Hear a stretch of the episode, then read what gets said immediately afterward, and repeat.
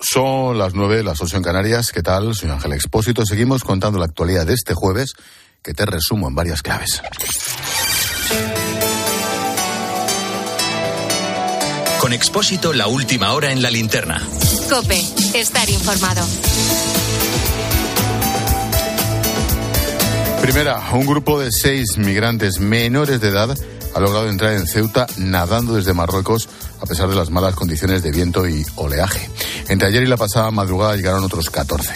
La Guardia Civil asegura que desde hace días el goteo es constante.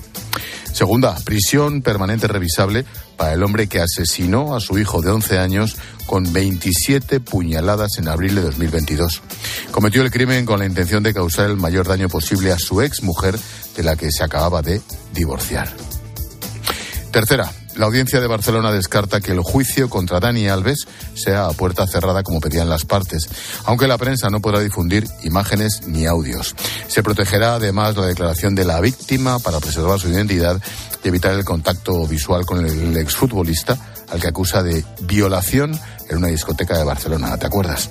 Y cuarta, la policía británica busca a un hombre de 35 años que ayer atacó con ácido a una mujer y a sus dos hijas de 3 y 8 añitos al sur de Londres.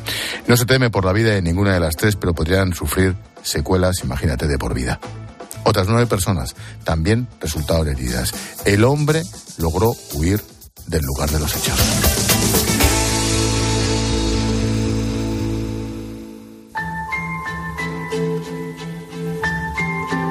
Escuchas la linterna. Con Expósito. Cope, estar informado.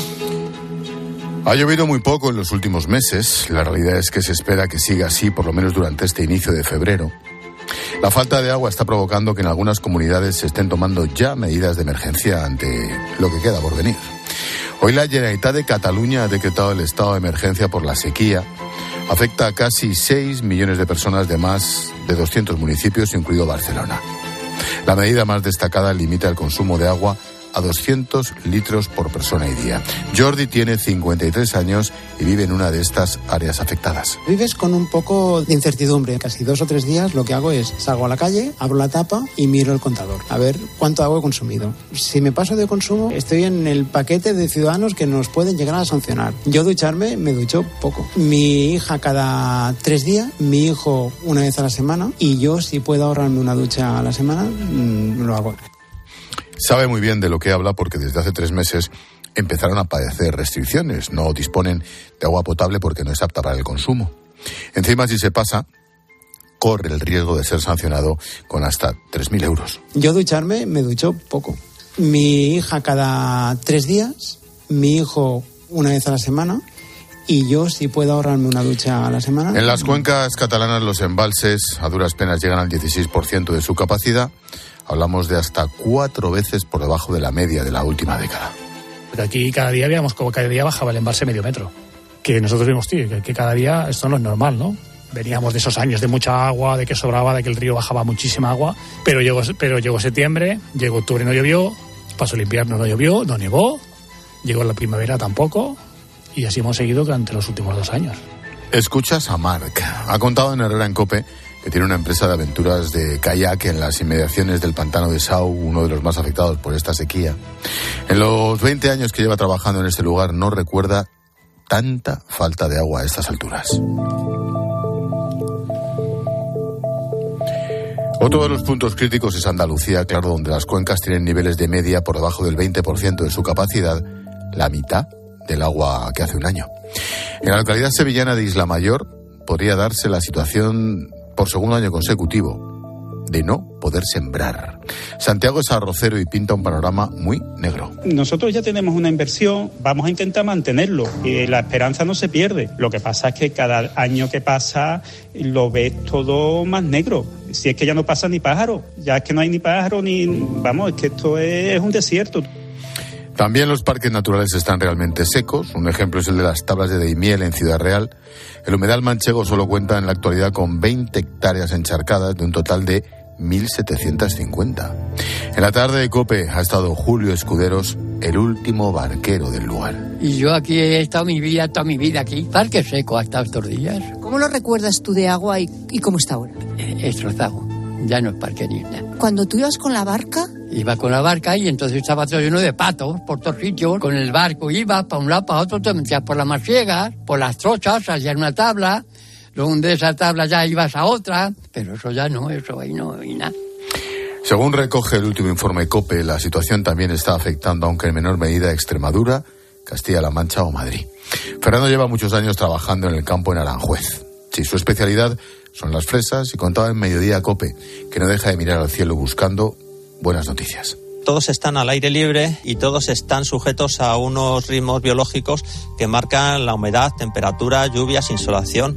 Eh, y cuando todo esto se ve alterado por fenómenos atípicos fuera de la época que corresponde, pues cada vez los cultivos lo pasan peor y lógicamente tenemos una pérdida de cosecha y de rendimiento económico.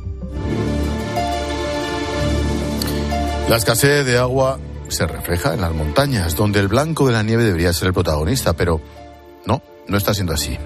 Nos vamos a Candanchú, una de las pistas de nieve más conocidas de Aragón. Las consecuencias de este clima tan inusual ha provocado que no haya nieve, y eso a pesar de que este mes es uno de los, en teoría, más fuertes. Las temperaturas empezaron a subir, se ha instalado un anticiclón brutal que bueno pues eh, es general en toda España y a esta zona pues está afectando muchísimo como al resto de estaciones de esquí. La temperatura es totalmente inusual, nosotros no recordamos esta temperatura en este tiempo. Yo eh, una temporada así no la recuerdo desde la temporada 89-90. Amparo es propietaria de un hotel en Candanchú asegura que estas últimas semanas han sido críticas y que debido a las altas temperaturas, sus clientes han cancelado algunas de sus reservas. Los fines de semana se han resentido bastante, nada que ver con lo que debería ser. Este fin de semana del 2 al 4 pues verdaderamente está siendo catastrófico, por lo menos en nuestro hotel a nivel de ocupación pero estas noticias de esta climatología tan, tan rara e inusual para este tiempo, pues sí que está afectando sobre todo a las reservas y, sobre todo al mes de, de febrero. Durante el día de hoy, en COPE estamos con una programación especial, Sequía, el peligro silencioso. ¿Cómo se puede paliar el problema? En los próximos minutos quiero hablarte de soluciones. Y para ello, Necane Fernández, Rubén Corral, hemos viajado a la comunidad valenciana.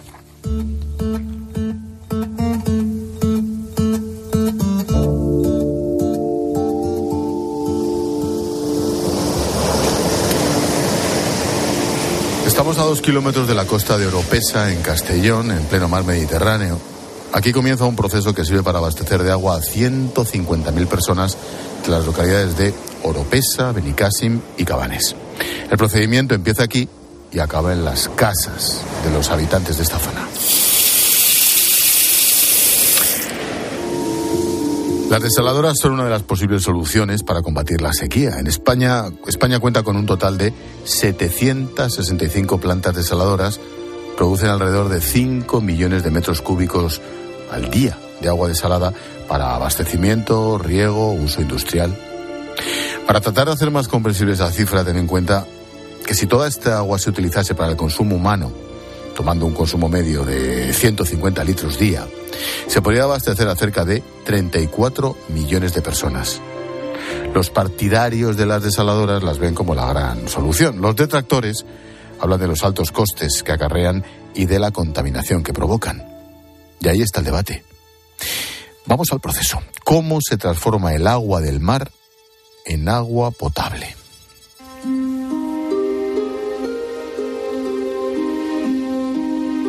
Hola, buenas. Eh, soy Sergio Grau, responsable de la, de la desaladora de Oropesa, que está gestionada por la empresa estatal Aquamed.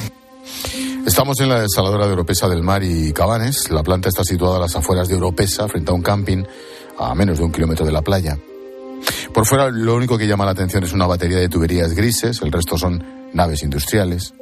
El proceso de desalinización del agua del mar se divide en tres fases. La primera es captar y filtrar el agua y arranca al aire libre. El agua la captamos en el mar aproximadamente a dos kilómetros de costa, a 14 metros de profundidad. Y bueno, el, el, hecho de alejarnos bastante de la costa es para captar un agua más o menos en las mismas condiciones a lo largo de todo el año. Y así que sea estable, sea bastante la calidad del agua y esté bastante limpia. El siguiente paso, limpiar y filtrar ese agua. Vez llega a planta, bueno, desde, desde captación la traemos con, con bombas aquí a planta y pasaban por un primer y segundo proceso de filtración. Estos son los filtros. Primero tenemos los, los denominados de primera etapa, que van reteniendo elementos de un determinado tamaño. Los de segunda etapa ya son capaces de retener elementos más pequeños. Eh, principalmente lo que se va limpiando es la arenilla y, y el barro que pueda contener el, el, agua, el agua de mar que captamos. Y antes de entrar en el proceso de osmosis, que digamos que es el más, es el fundamental, es el característico de la desalación, que es eliminar la sal de, del agua de mar, eh, tenemos otros dos filtros que son los denominados filtros cartucho, que estos filtros son de seguridad. Si algún elemento o algo ha sido capaz de, pasar estas primeras etapas de filtración, pues bueno, aquellos filtros no, no, los va, no los va a pasar, no va a ser capaz de salvarlos ningún elemento. El objetivo de esta primera fase es fundamentalmente eliminar la suciedad, la arena, el barro. Una vez que se consigue, empieza la segunda, que es eliminar la sal. Así que nos alejamos de esas tuberías y entramos en una nave donde hay que acostumbrarse a este sonido.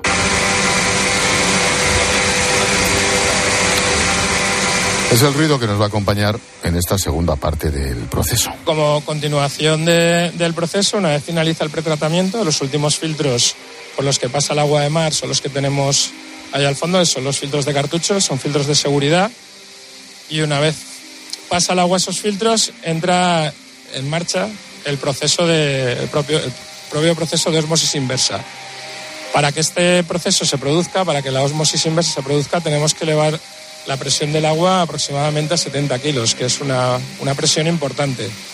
Eso lo hacemos con los equipos que tenemos aquí, son bomba, de alta presión y esto es lo que denominamos bomba booster, que bueno, permite eh, conseguir un ahorro energético en el proceso. Esta agua a elevada presión entra en los racks, entra en los tubos que, que podemos ver allí y dentro de cada tubo tenemos siete membranas. Estas membranas son las que, en las que se produce el proceso de osmosis. Como hemos comentado antes, aproximadamente la mitad de agua de mar que entra pasará a ser agua osmotizada, ser agua limpia, agua pura, y la otra mitad la devolveremos a, al mar. Hay datos a tener en cuenta. El primero de ellos es que un litro de agua de mar se produce medio litro de agua para el consumo. El medio litro que se desecha, como me cuentan, vuelve al mar. Es un proceso muy técnico. Cartuchos, membranas, osmosis. Simplificando y sabiendo que a Sergio, el responsable de la planta de los técnicos, le van a pitar los oídos, en la primera fase se limpia el agua del mar. En la segunda fase se elimina la sal. Es decir, con un agua limpia de impurezas y sin sal, entramos en la última, en la última etapa. Lo primero que se hace es mineralizarla para el consumo humano. Bueno, y una vez el agua está osmotizada, pasa por un proceso de remineralización, como hemos comentado, y, y aquí ya estamos en la zona de distribución. El agua, digamos, remineralizada la denominamos agua producto, que ya está lista para consumir, pasa por un depósito de la desaladora de 5.000 metros cúbicos y en esta, en esta nave, en esta nave que tenemos unas cuantas bombas de, de, distribución, es desde donde llevamos el agua a los puntos de suministro. Con el agua ya apta para el consumo humano toca introducirla en el circuito y que llegue a casa.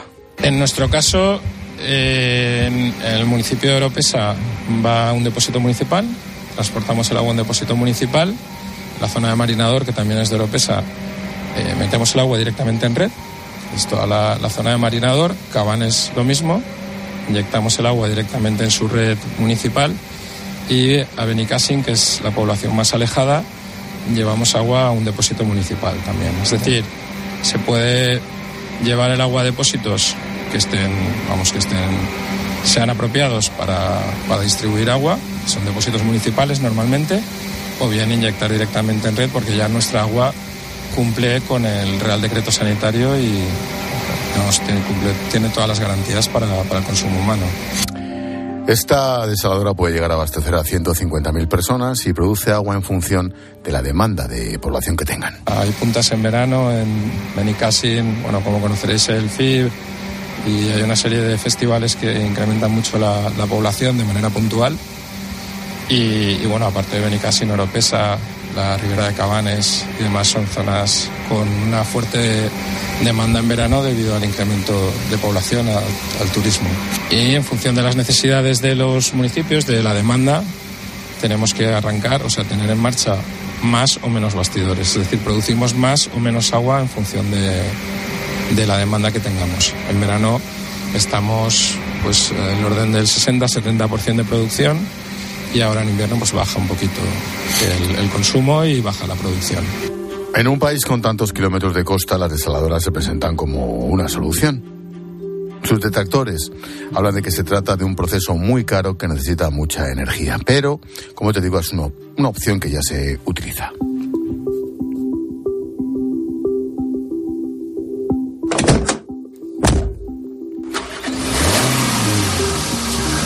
Dejamos Oropesa y nos dirigimos hacia el interior de Castellón, hasta la localidad de Viver. Escucha.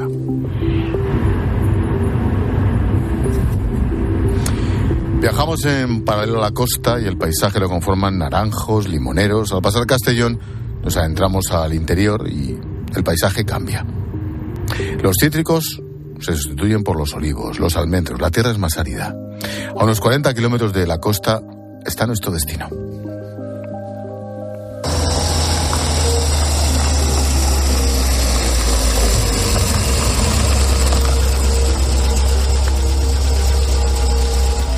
Bueno, estamos en la comarca del Alto Palancia, que ocupa una posición geográfica en el centro un triángulo entre Castellón, Valencia y Teruel, eh, y nos vertebra el río Palancia, que ha sido tradicionalmente, pues eso, fuente de riqueza y lo que ha proporcionado, pues eso, disponibilidad de agua para el regadío y para el consumo humano. Nosotros estamos, eh, es un clima mediterráneo de influencia ya continental. La comarca tiene como, como dos zonas, ¿no? Dos subzonas. Una hasta los 400 metros, llega desde el mar prácticamente hasta, hasta esos 400 metros. Un clima eh, típicamente mediterráneo, donde están los cítricos, donde en fin, todos los cultivos mediterráneos más eh, de clima benigno es donde se desarrollan. Y después estamos en la parte alta, que Viver ocuparía ese centro de la zona alta, estamos a unos 600 metros de altitud sobre el nivel del mar, donde la componente mediterránea está muy presente, pero ya a veces tenemos fenómenos de continentalidad, con lo cual incluso en las zonas altas podemos tener temperaturas por debajo de cero, puede nevar, con lo cual, bueno, es visualizar ese espacio de la frontera del Mediterráneo, es como solemos denominar a la parte alta de la comarca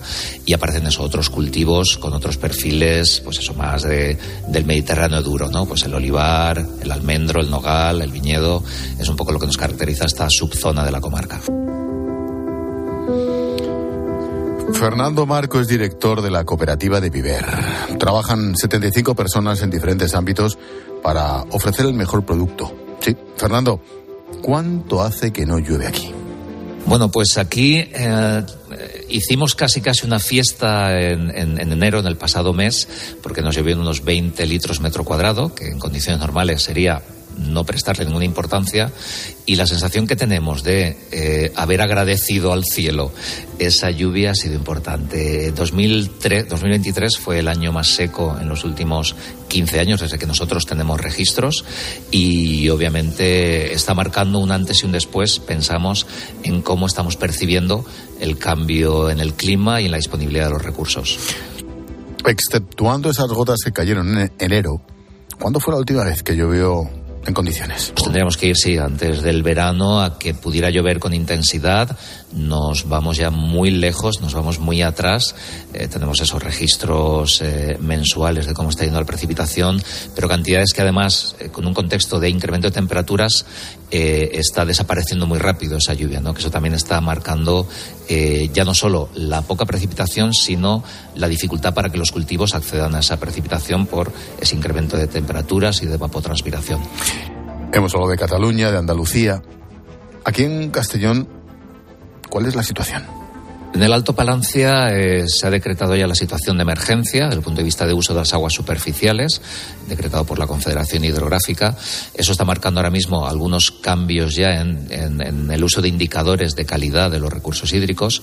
Y es verdad que en la zona alta de la comarca en la que estamos nosotros, sobre todo tenemos un consumo de aguas subterráneas que vienen de la zona de, de, de altiplano de Teruel, que es verdad que tenemos, entre comillas, ahora esa suerte pero también es verdad que tenemos una realidad de un consumo muy eh, menor respecto a la disponibilidad de agua que tienen las zonas bajas. Es decir, habitualmente en las zonas eh, de cítricos eh, hay unas dotaciones de agua para el regadío de en torno a unos 7.000 metros cúbicos por hectárea. En nuestra zona, que se nos dio un riego de auxilio, es decir, tenemos que utilizar el agua muy bien, las dotaciones pueden estar alrededor de los 1.000 metros cúbicos, es decir, 6-7 veces menos.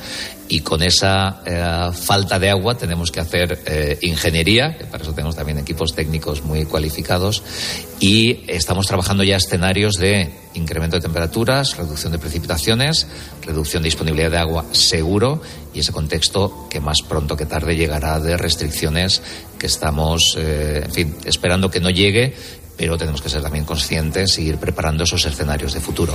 El problema es para el campo, en principio no hay problema para el consumo humano. No, no, no, no. Y, es verdad, yo creo que también un mensaje de tranquilidad, al menos en, esta parte del mundo, es verdad que, digamos, los sistemas eh, hídricos tienen aún suficiente capacidad para que, eh, ojalá no lleguemos, pero que con, digamos, ajustes en el consumo de regadío, que es verdad, tenemos que asumir que somos el principal consumidor de agua, el consumo para, para boca, que solemos decir, no, no vaya a faltar. En fin, excepto catástrofe mayúscula, que estoy tocando madera en este momento, eh, no, no, no llega a producirse. Mm, ¿Cómo se trabaja, Fernando, en una situación como la que vivís ahora? Una situación que se va a prolongar en el tiempo. Bueno, nos hemos ido acostumbrando eso a gestionar eh, miseria en el buen sentido. Dicen eso, que la pobreza agudiza el ingenio y eso es lo que nos toca. Pero bueno, estamos trabajando ya medidas de, pese a lo poco que tenemos, seguir siendo eficientes eh, y ser muy eh, conscientes de hacer un uso sostenible del agua. Lo curioso de esta cooperativa es que además de la agricultura, os dedicáis a la investigación y al desarrollo. Al final se trata de, ir siempre dando un paso hacia adelante y es verdad que eh, también por nuestra manera de trabajar, cuando estás consiguiendo ahorrar cualquier recurso, estás obviamente consiguiendo un, beneficio medioambiental, pero también un beneficio económico. Entonces, nuestra obligación de cara a nuestros agricultores, nuestros socios, es tener en cuenta eso. Hay diferentes estrategias que estamos ya siguiendo. Es verdad que nosotros eh, gestionamos desde la cooperativa de Viver, gestionamos dos comunidades de regantes y que son dos modelos eh, reproducibles en toda España. ¿no? Hay una eh, tradicional que podéis visualizar, ¿no? el riego tradicional con acequias que viene desde la época de los romanos, los árabes después, que dejaron toda esa cultura del uso del agua cuando había mucha agua y se podía utilizar con esa tecnología. Eh, y después una, una comunidad de regantes de riego localizado, de riego moderno, que lleva menos años funcionando, 20 años escasamente, que nos está permitiendo regar de manera muy, muy localizada, ¿no? Como, solemos decir, ¿no? Con cirugía fina cada cultivo con un riego localizado. En los dos casos estamos haciendo ya, estamos adoptando medidas. ¿eh? Mm, aunque sea un ejercicio de melancolía, ¿tienes en la cabeza cuánto llovía hace 20 años por aquí? Bueno, digamos, tenemos los datos de promedios, ¿no? De cómo ha ido variando, ¿no? Eh, la comarca ha estado por encima de los 500 litros metro cuadrado. Yo creo que en el periodo eh, anterior al año 2000, en el siglo pasado, podíamos estar en los 550 litros metro cuadrado, perfectamente como promedio. Pues, años que podíamos llegar a los 700, años de estar un poquito menos.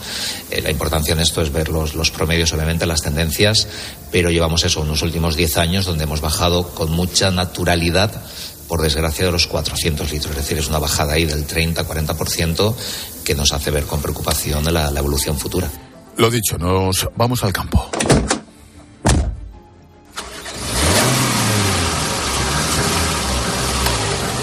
Salimos, salimos de la cooperativa, nos vamos a ver los olivos.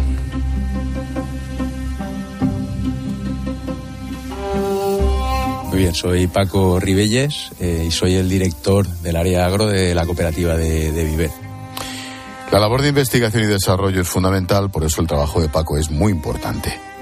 Plagas, enfermedades, el riego. La principal pregunta es cómo se gestiona una situación tan delicada como la que están viviendo. ¿Qué hacen? Estamos sufriendo en los últimos años eh, ya episodios graves de, sequía, eh, cada vez más acentuados. Eh, y bueno, es nuestra labor y nuestro, nuestra responsabilidad, ¿no? El, ya que gestionamos eh, eh, comunidades de regantes, el hacer un uso sostenible y eficiente del agua de, riego. en concreto, pues en, lo que es la, comunidad de regantes de, riego por goteo, un riego más tecnificado, lo que estamos haciendo es utilizando por un lado, dos, dos sistemas o dos tecnologías, eh, empezando a enterrar las mangueras del riego por goteo, la que hace la gotita pequeñita, y instalando sondas de humedad en el suelo que nos indican eh, el grado de, la cantidad disponible que hay en el, en el agua para el cultivo eh, y en base a esa disponibilidad de agua junto con otros criterios agronómicos como son la evapotranspiración teórica y, otros y otros parámetros que se utilizaban tradicionalmente decidir qué cantidad de agua aportar esto nos, supone un ahorro importante de agua por el, simple hecho de que estamos dando al, cultivo la cantidad de agua que realmente necesita para el periodo vegetativo en el que se encuentra también. Bajo la tierra que pisamos y en la que están plantados estos olivos hay tuberías. Además hay una serie de sensores que controlan y determinan cuánta agua necesita cada árbol. Así que el agua que se libera es justamente la que se necesita en cada olivo una mayor optimización es imposible. Pero también teniendo en cuenta en el momento en el que nos encontramos. ¿no? Ahora mismo estamos aquí en el mes de, invierno, ¿no? en, épocas donde el cultivo del olivo, en este caso, tiene pocas necesidades de, agua porque en este momento el árbol está prácticamente parado, no hay movimiento de savia, no, no, estamos en fase de crecimiento y eso también lo tenemos en cuenta con las constantes de cultivo para la época del año. Al final es un, es un mix, ¿no? por así decirlo, que los oyentes también lo entiendan, entre diferentes eh, eh, parámetros. Pero súper importante el conocer en, en, el momento, en, el, eh, en cada momento, qué cantidad de agua disponible hay en el suelo mediante estas tecnologías de sondas que te indicaba, ¿no? Así no se desperdicia nada. este no es el único proyecto, no obstante, que tienen en marcha en esta cooperativa. Junto con el Instituto Valenciano de Investigaciones Agrarias, tienen un proyecto europeo en el que participan Alemania, Italia, España, Egipto y Marruecos, que confirma que la investigación es vital. Hablando con Paco, le pregunto si han calculado cuánto agua ahorran gracias a este sistema de riego que han implementado. Eh, lo tenemos estimado, se pueden hacer estadísticamente, eh, digamos, eh, datos y en torno a un 20, un 10, un 20% de ahorro de agua seguro que, que estamos consiguiendo. Hasta un 20% es mucho, ¿eh? Quédate con el dato. ¿Recuerdas lo que me dijo Fernando, el director de la cooperativa, cuando le pregunto sobre cuánto han bajado las lluvias en estos 20 años? Es una bajada ahí del 30-40% que nos hace ver con preocupación la, evolución futura. Llueve un 30-40% menos, gracias a estos sistemas ahorran un 20%. Con investigación y trabajo han logrado suplir la mitad del agua que no llega.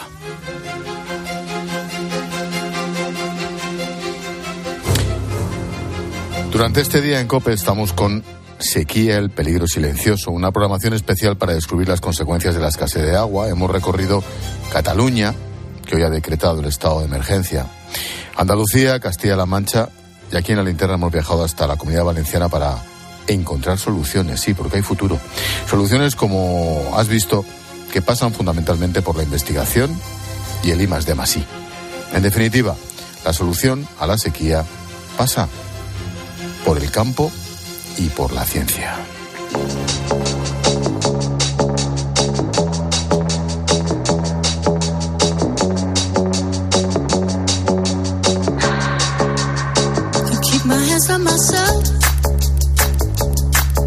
Como todos los días, el lazo a nuestro tema del día lo firma Jorge Bustos. Hoy, la sequía, el agua, ese peligro silencioso. ¿Qué tal, George? Buenas noches. Buenas noches, Ángel.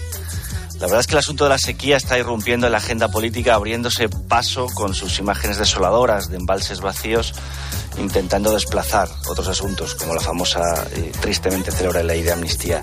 El caso es que la sequía eh, no hace prisioneros. Las, comparativas con cómo estaban los embalses hace solo un año en diferentes puntos de la península eh, arrojan, arrojan unos niveles de capacidad de los embalses desoladores. En, en Cataluña, algunos están al 15% de su capacidad, cuando durante la última década estuvieron al 70%. Pere Aragonés ha declarado que a partir de ahora están en situación de emergencia. Andalucía es otra de las más afectadas, también Castilla-La Mancha.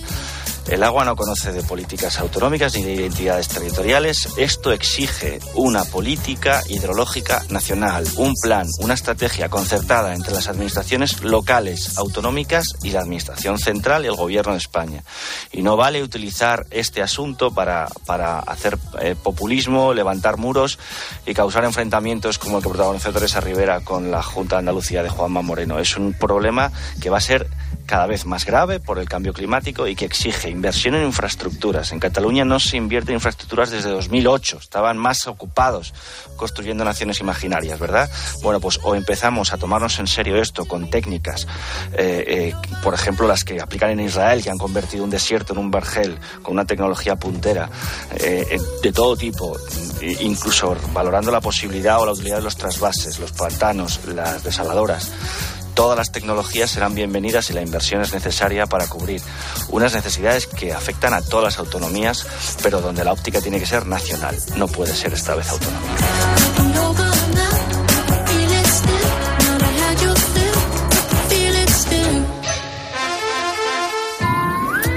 Hola, Paloma. Hola, Ángel. Mensajito de línea directa. Sí, si este 2024 te has propuesto sentir la tranquilidad de ahorrarte una pasta, te interesa el seguro de moto de línea directa, porque te baja el precio de tu seguro sí o sí, y además tienes cobertura de equipación técnica para casco, guantes y cazadora. Vete directo a lineadirecta.com o llama al 917-700-700. El valor de ser directo, consulta condiciones.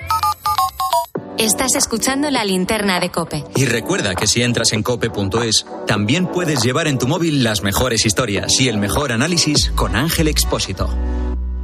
En MediaMark no la llamamos radio, la llamamos Me encanta cuando suena nuestra canción. Este San Valentín sorprende a tu pareja con la mejor tecnología y saca tu lado romántico con las mejores ofertas en tu tienda en mediamark.es y en la app. Escuchas Cope. Y recuerda, la mejor experiencia y el mejor sonido solo los encuentras en cope.es y en la aplicación móvil. Descárgatela. Lo sentimos, pero no quedan plazas en habitación sencilla. ¿Le importaría alojarse en una suite? A que a todos nos gusta recibir más de lo que esperamos. Pues en Berti, además de tu seguro de hogar desde solo 78 euros, disfruta de descuentos en los servicios de reparación y reformas. Así, sin más. Calcula tu precio en Berti.es. Ahorra tiempo, ahorra dinero. En Peugeot estamos listos para ayudarte a llevar lo más importante, tu negocio. Por eso, en los días Peugeot Profesional vas a poder disfrutar de condiciones especiales en toda la gama. Aprovecha del 1 al 14 de febrero para dar energía a tu negocio. Inscríbete ya en peugeot.es. Llega el mes de los proyectos del Leroy Merlin. Más de 500 productos con descuentos de hasta el 25%. Solo hasta el 29 de febrero. Aprovechalo y vuelve a enamorarte de tu casa renovando el baño, tu cocina, cambiando tus suelos. Sea cual sea la reforma que tienes en mente, de este mes no pasa. Compra leroymerlin.es en la app en el 910 49 99 99 o en tu tienda Leroy Merlin. Segunda rebajas en Vision Lab. Hasta el 60% de descuento en gafas graduadas de sol, lentillas, audífonos. Hasta el 60%. Solo hasta el 29 de febrero. Más info en visionlab.es.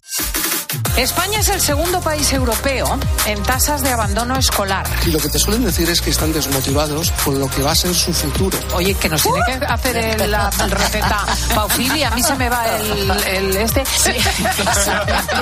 Sí, sí, hoy os deseo hacer fiambre de pavo asado, que es muy fácil porque normalmente... En Cope de 10 de la mañana a 2 de la tarde, los sábados y domingos, el mejor entretenimiento lo encuentras en fin de semana con Cristina López Slichting.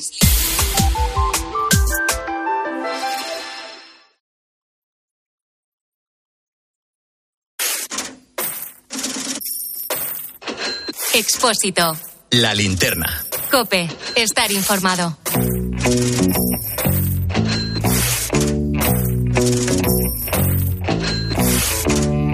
Entramos en clase de economía. El centro de Bruselas ha sido el escenario de las protestas de miles de agricultores europeos, también españoles, que han aprovechado una cumbre de jefes de Estado en la capital de Europa para manifestarse. La foto que hemos visto es la de decenas de tractores cortando el tráfico frente a la sede del Parlamento Europeo. Desde España han acudido organizaciones como COAG o ASAJA. José María Castilla es el presidente de ASAJA Castilla-La Mancha.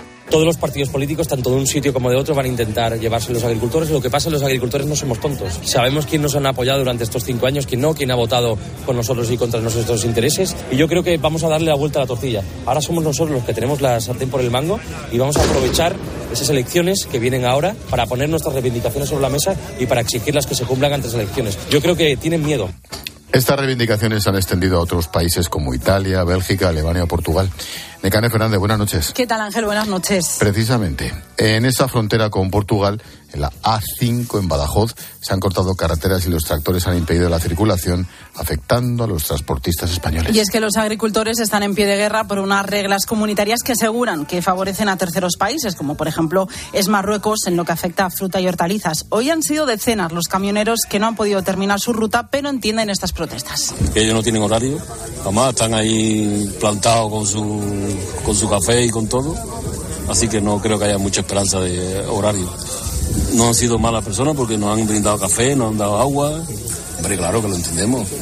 También transporto fruta, eh, que, que cosa que también es, que es de ellos.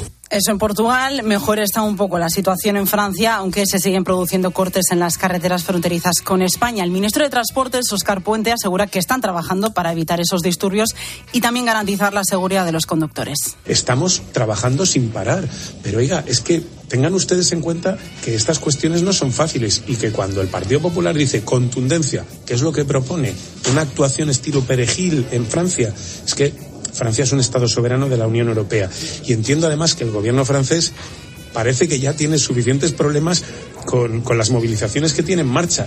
Los agricultores de Huelva se han manifestado en Sevilla por la situación que atraviesa la zona y es que la política agraria común cada vez es más restrictiva en materia medioambiental o de limitación de producción. Las normas comunitarias están plagadas de burocracia. También tenemos que estar atentos a las negociaciones que permitirán la entrada de productos de países de Centroamérica, Sudamérica y que supone una competencia en productos agroalimentarios. En Francia, en el origen de estas manifestaciones, los principales sindicatos del país han pedido a los agricultores que pongan fin a las protestas.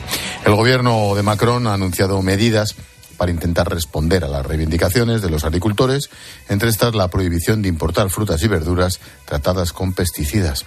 Marta Ruiz, buenas noches. Buenas noches. Eh, el anuncio de Francia de vetar la importación de productos tratados con pesticidas prohibidos en Europa no tendrá mucho recorrido, nos dicen desde el equipo de Planas.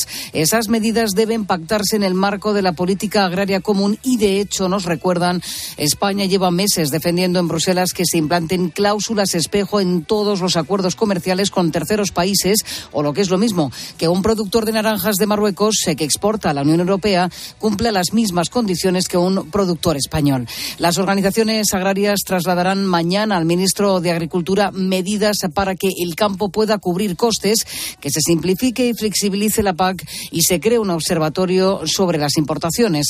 Al mismo tiempo, se va concretando el calendario de tractoradas eh, la semana que viene en Palencia, Salamanca o Ciudad Real, aunque que ya está habiendo movilizaciones espontáneas en puntos de Extremadura y Castilla y León. Como nos acaba de contar Marta, la cita entre gobierno y organizaciones es mañana en el Ministerio de Agricultura con varias propuestas sobre la mesa NEC. Y que abarcan mucho. Pedirán soluciones para abordar las consecuencias de la sequía, también de la guerra de Ucrania, que ha traído un aumento de los costes de producción. Solicitarán medidas específicas para los sectores ganaderos, respuestas a los problemas de cuestiones laborales, de seguridad social. Y los agricultores quieren que se refuerce la batalla en Bruselas para exigir garantías en todos los productos agrícolas y ganaderos que entren al territorio.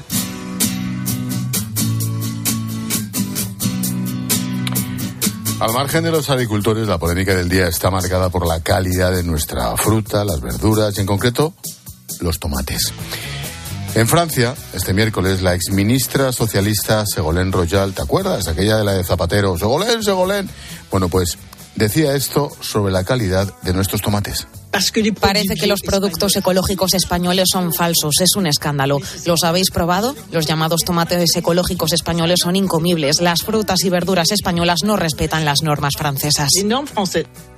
Le ha contestado hoy el presidente Pedro Sánchez, dice que la exministra francesa está equivocada y le ha invitado a comer tomate para que se dé cuenta de su error. La señora Royal no ha tenido eh, la fortuna de probar el tomate español. Yo le invito a que venga a España, a que pruebe cualquiera de las variedades eh, de tomate español y verá que el tomate español es imbatible. La realidad es que desde que empezó la crisis de los agricultores franceses, muchos medios y muchos políticos han puesto en la diana los productos españoles. Primero fue las mandarinas, ahora está siendo el tomate. Juan Antonio es agricultor en Almería, uno de los lugares donde más se produce esta fruta. Juan Antonio, ¿qué tal? Buenas noches. Buenas noches. ¿Cuántas hectáreas tenéis dedicadas al tomate y aproximadamente cuántas toneladas sois capaces de obtener? Pues nosotros ahora mismo tenemos 6 hectáreas en producción, de las cuales esta campaña esperamos sacar sobre 800.000 kilos, unas 800 toneladas más o menos. ¿Qué características y propiedades tiene el tomate que en concreto hacéis vosotros? Porque en España se, se produce en todas partes, pero en concreto el, el de Almería. El, el, tomate de Almería tiene una calidad y, una, y un sabor indudable, respetando siempre el medio ambiente y una trazabilidad y una, y una seguridad alimentaria indiscutible. Y Juan Antonio, estas críticas que vienen estos días desde Francia, ¿crees que os pueden perjudicar en algo? Hombre, lo que está claro es que no nos benefician. Perjudicar nos pueden perjudicar siempre y cuando la gente haga mucho caso a esas cosas que se dicen, pero beneficiar, beneficiar según claro, claro que no nos beneficia. No, lo único que puede ayudar aquí la Segolén es que lo que no compremos sean productos franceses, que esa va a ser otra. Oye, con todo lo que está pasando, Juan Antonio, ¿se está beneficiando al tomate que sale de Marruecos y por qué? Pues, eh, bajo mi punto de vista, por lo que está pasando ahora mismo, eh, ahora mismo ahora mismo no se, está, no se está beneficiando ni Marruecos ni nosotros. Ahora mismo a corto plazo no se beneficia nadie. A largo plazo es posible que se beneficie, sí, pero ahora mismo yo pienso que no. Y en el caso de las protestas que se están produciendo estas semanas, ¿se está tirando mucho tomate durante estos días en Francia? Eh, bueno, ya lo, ya lo, hemos visto todo en televisión. Si se está tirando tomate en Francia, vemos todas las la autopistas, las, las carreteras, todo, todo lleno de tomate y aparte de lo que está en los camiones, que eso al final va a haber que tirarlo, porque eso son productos perecederos que sin duda no aguantan mucho, mucho, mucho tiempo. Claro, el tomate es lo que es. El principal problema que ahora mismo, aparte del agua, en el sector del campo y en concreto en vuestro sector de tomate, ¿cuál es? ¿La exportación? ¿Los precios? Bueno, ¿Europa? ¿Cuál? Nosotros tenemos dos, dos, dos problemas muy serios que son la competencia desleal de terceros países, eso es lo que nos funde, y la burocracia y la exigencia de la, de la Comisión Europea hacia, hasta, hacia sus propios productores, o sea, nosotros. Esto es lo que más, el, más, el que más veo yo que es problema serio. Oye, y cuando dicen, has comenzado la primera respuesta, Juan Antonio, diciendo que la calidad, los controles, que estáis muy vigilados. Cuando dice la exministra francesa eso de que no se cumple la normativa que tienen en Francia, eso es directamente mentira, ¿no? Hombre, yo pienso que eso fue una declaración por, por la presión política y el Estado de Francia ahora mismo de, por, con sus agricultores y pienso que es una huida hacia, hacia adelante y, y una, una declaración desafortunada. Juan Antonio, de Almería, nos vamos hasta Navarra. Muchísimas gracias. A ustedes. Buenas noches. Nos vamos hasta Oteiza. Allí lleva más de 15 años trabajando también el tomate Rubén Martínez. Rubén, ¿qué tal? Buenas noches. Hola, buenas noches. La primera es muy fácil. ¿Cómo es el tomate que hacéis en esa ribera, en esa, en esa Navarra? Pues mire, hay dos, dos formas de cultivar el tomate, vamos a decirlo así, o, o, o dos maneras ¿no? de hacer tomate. Es decir, pues la, la gente que exporta que busca unas variedades eh, de más larga vida, eh, que resisten más el transporte, y otras variedades pues son las de, circuito corto, que son un poco lo que buscamos por aquí, o por lo menos en mi caso, ¿no? Eh, que, pues, que, es un tomate que, que le perjudica más el transporte, pero es un tomate con más sabor. entonces nosotros vamos más al tomate local, yo, yo vendo en mi caso tomate en el País Vasco, en Navarra, y puntualmente pues en Madrid. Eh, sí, sí que nos afecta la, la, la, exportación, porque cuando no sale tomate fuera, sí que se llenan nuestros mercados de, de, del fruto y, y, bueno, bajan los precios. Y vosotros, Rubén, con la cercanía que tenéis eh, con Francia, ¿habéis tenido algún tipo de problema con esas protestas? Eh, no, no, no hemos tenido, yo personalmente no he tenido ninguna protesta, pero como digo, el producto que no sale a Francia se queda aquí, eh, colapsan los mercados y bajan los precios. ¿Qué crees que tiene el tomate español, partiendo de la base, como decíamos con el colega de Almería, que se produce en todas partes. ¿Qué tiene el tomate español para, para ser uno de los productos más valiosos a pesar de lo que diga la, la señora esta francesa? Pues el tomate es un producto en alza, es rico en vitaminas, potasio, licopeno, eh, es, un, es un tomate extraordinario el que hacemos aquí. Como digo, luego hay otras actividades que cuando, van cuando se van a exportar, pues lógicamente son de larga vida y generalmente pues es un, un tomate con una piel un poquitín más dura. Eh, igual se refiere a eso la exministro. De todas maneras, unas declaraciones totalmente irresponsables, me parece a mí, eh, en el que está perjudicando clarísimamente a los productores europeos eh, que competimos con diferentes, como te diría, estamos totalmente tenemos una competencia desleal, ¿no? Con los productores de fuera. Nosotros estamos, desde Bruselas nos exigen mucha, mucha burocracia, nos exigen eh, muchos controles y resulta que luego pues entra tomate desde fuera, eh, que, bueno, colapsan nuestros mercados, bajan los precios y, y, bueno, como digo, nuestros hijos al final están comiendo eso, ¿no? debería estar más claro el etiquetado ¿eh? Y, bueno, eh, cumplir con la normativa europea. Si van a vender el tomate en, en Europa, eh, deben cumplir con la, con la normativa. Yo creo que ese es el, foco donde tenemos que atacar todos, ¿no?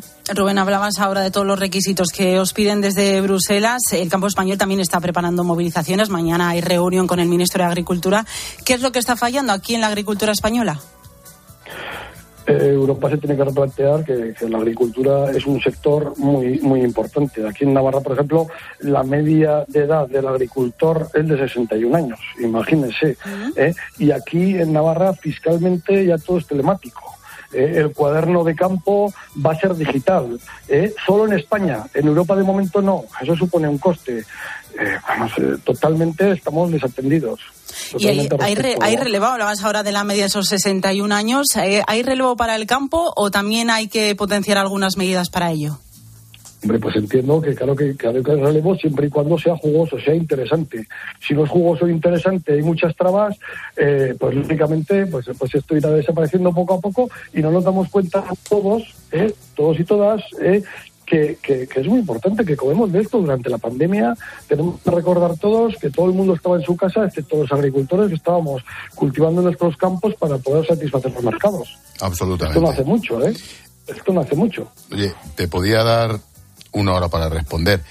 El problema es a ver cómo me lo dices en un minuto. ¿Cuáles crees que podrían ser las soluciones, Rubén?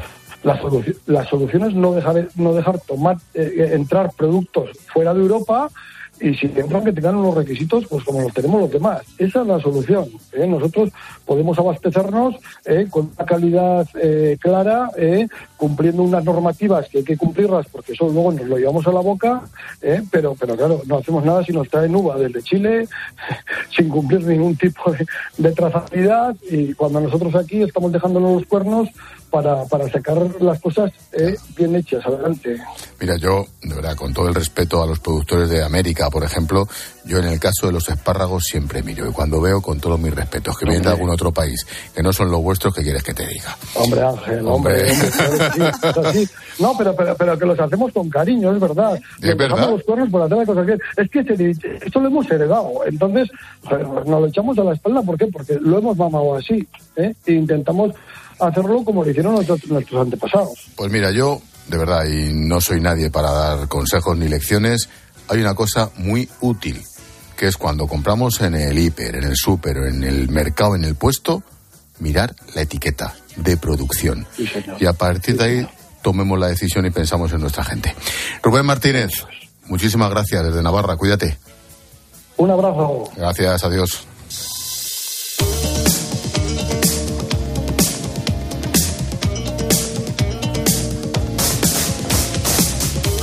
El día nos deja más noticias, como el conflicto entre los supermercados precisamente y algunas empresas, ojo, empresas de muchísimo nombre, Necane. Eh, de muchísimo nombre y que utilizamos y que consumimos prácticamente a diario. Hace solo unas semanas Carrefour suspendía su acuerdo con PepsiCo y ahora dejaba de vender sus productos por la subida de los precios.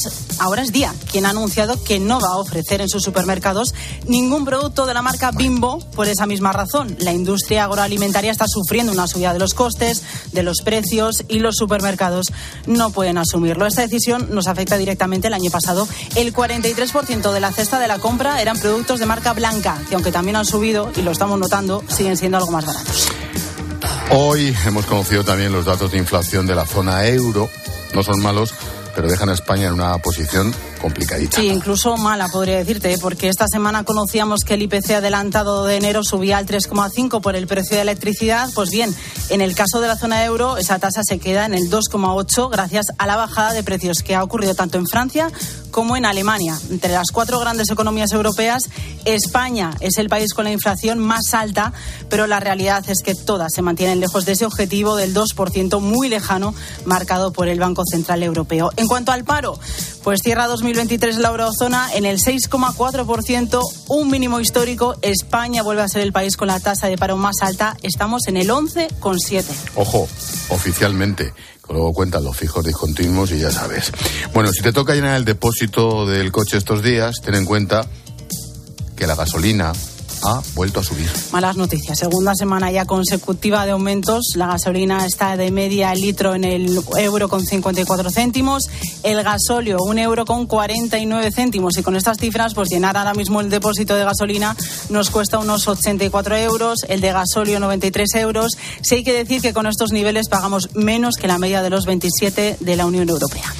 Y ya sabemos que alquilar un piso cada vez es más complicado, más caro, pero ahora los datos lo confirman. El precio de los alquileres marca y no ha parado una cifra récord. A ver, en enero han subido otro 10,8% en comparación a hace un año. Las rentas han aumentado en todas las comunidades autónomas, menos en Navarra. Los territorios más caros, los de siempre, Madrid, Cataluña, Baleares y País Vasco. En la capital, en Madrid, el metro cuadrado está en los 15 euros. Las más económicas, Extremadura y Castilla-La Mancha. Y los sindicatos han anunciado paros en el sector de la banca a partir de febrero para pedir subida de salarios. Porque en este momento lo que se está haciendo es negociar un convenio colectivo para evitar la pérdida de poder adquisitivo de las plantillas. El primer paro parcial se celebraría, si no hay acuerdo, a final de mes, sería de dos horas, y una huelga ya de 24 horas el 22 de marzo si antes no se producen avances en esas negociaciones. Estas movilizaciones afectarían además a todos los grandes bancos, como son el Santander, CaixaBank, BBVA o Sabadell.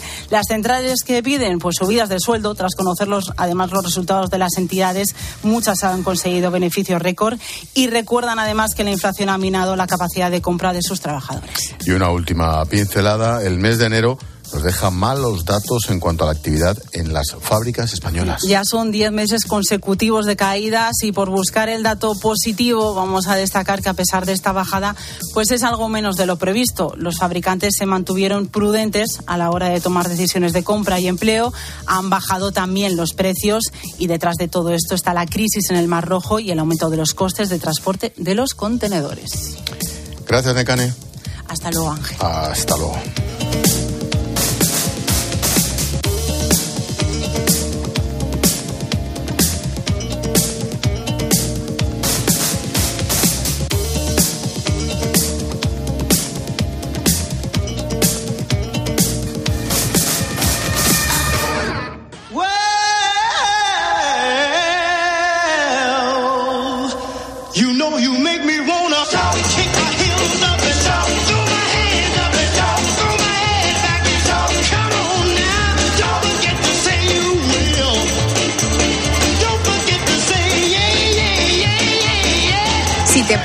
Ver los oyentes ahora mismo bailando. ¿Qué vestido?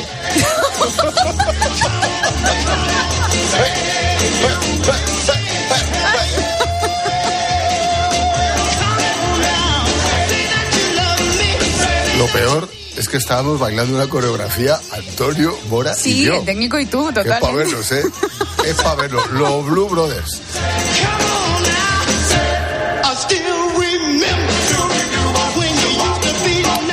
No. Nos damos un paseo por las redes sociales. Hemos hablado sobre la producción nacional del tomate. Hola, Silvia. Hola Ángel. Eh, dice Héctor eh, sobre este tema que no entiende a qué ha venido ese comentario por parte de Francia. Luego también nos ha escrito Gloria que está de acuerdo en eso de que hay que apostar eh, por el comercio local. Eh, escribe esta oyente. En la medida de lo posible compro siempre producto nacional, sean tomates o lo que sea. Qué mejor manera de impulsar la marca España. Ya que estamos hablando de agricultura, del producto nacional. Eh, pues llevamos todo el día aquí en COPE hablando de la sequía, de la falta de agua, cómo afecta eh, a la agricultura. Todos eh, los datos, las imágenes, los vídeos de esta jornada y de esta acción especial los tenéis en cope.es, en nuestra web.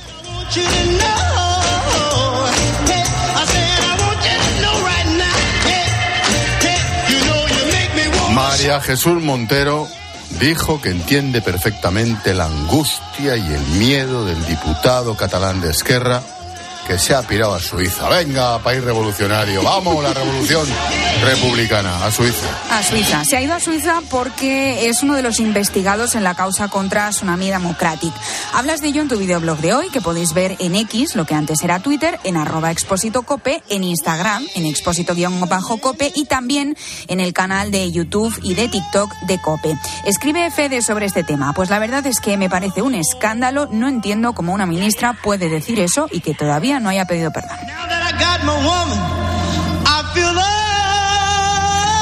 Tiempo de tertulia. Nada, dentro de cinco minutillos con Antonio Arraez, con Maite Alcaraz, que ya están por aquí.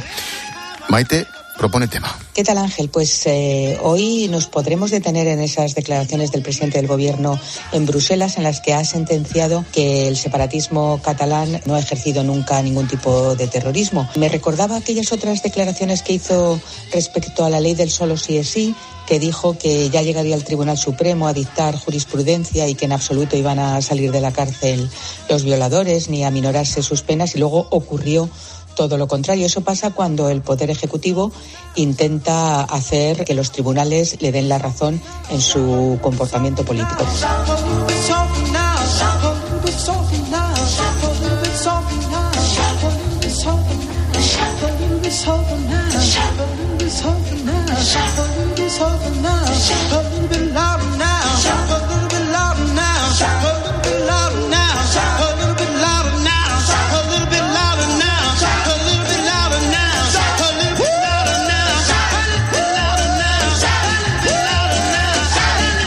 Sujétame el cubata, Antonio. Eh, esperamos mensajes. Sí, eh, apunta porque hay un montón de sitios para que no te pierdas. A ver, por favor.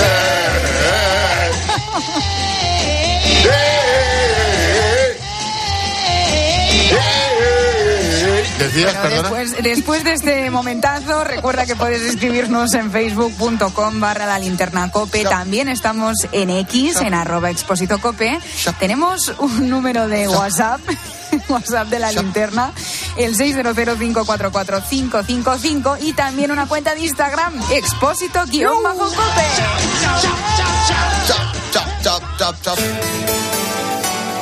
Expósito.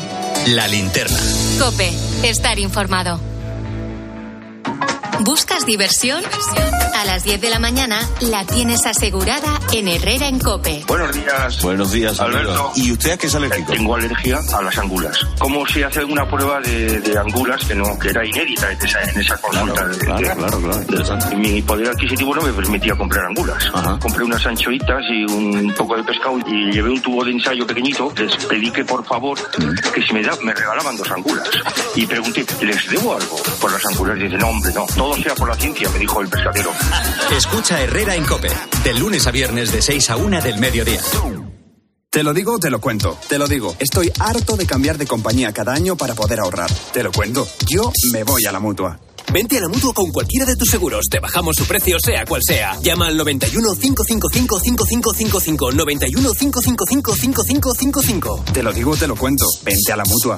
Condiciones en mutua.es. Este es Xiaolin, especialista de cine en artes marciales. O lo que es lo mismo, especialista en repartir. Todo el día así. Sí, reparte mucho. Pero nada comparado con lo que reparte el Rasca Millonario de la ONCE, que reparte más de 20 millones de euros en premios. Y eso es mucho repartir. Rasca Millonario de la ONCE. Reparte como nadie.